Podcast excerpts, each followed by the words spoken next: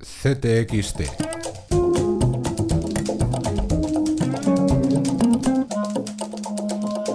Podcast. Semana decisiva.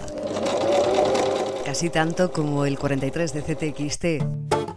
Con el último El debate presidente del gobierno, señor Rajoy, tiene que ser una persona decente y usted no lo es. Hasta ahí hemos llegado. Es así, señor Rajoy. a garrotazos y sin encuestas por publicar, esta semana la revista se moja. Nuestro editorial pide el voto para la izquierda.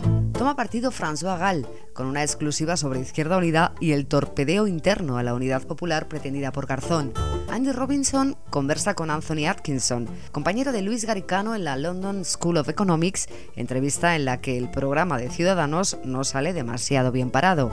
Amanda Andrades Las mujeres ocuparán menos del 40% de los escaños del Parlamento si el CIS acierta. El número de diputadas será ligeramente superior al de esta legislatura. Ciudadanos contará con el menor porcentaje, 23,08%, y Podemos con el mayor, 52,08%, seguido por el PSOE, 48,78% y el PP, 36,59%. Escribe sobre las mujeres en el futuro Parlamento según el CIS.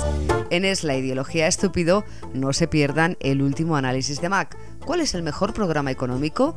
La respuesta la que daría Rajoy. Depende. Je vois que la réaction est positive. Je n'entends pas d'objection. L'accord de Paris pour le climat est El accepté. martillazo de Laurent Fabier que puso fin a la cumbre del clima de París, que Pepe Cervera resume con un pasito para adelante, un pasito para atrás. No nos olvidamos en capítulo internacional del TTIP, muchísimo menos de los refugiados. Con Carmen Rosa viajamos a Dimitrov, la localidad serbia a la que siguen llegando unos 400 diarios, la frontera de los olvidados.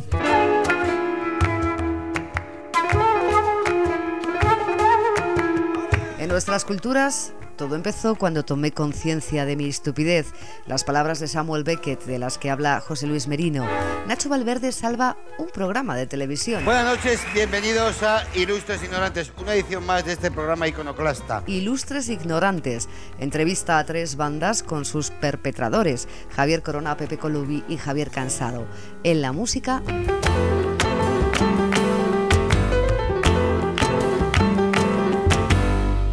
que escuchamos, Chano Domínguez, un pianista muy flamenco.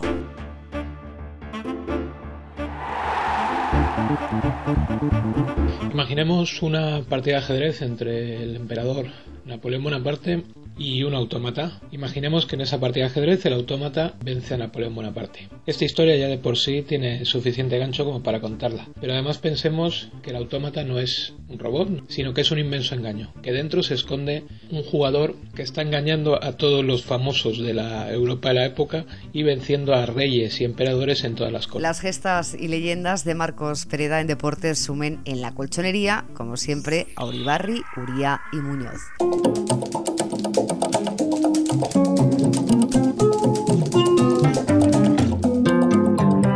Y la opinión con Bárbara Celis, Gerardo TC, Ángeles Caballero, Moed Triana o Ramón J. Soria, entre muchos otros.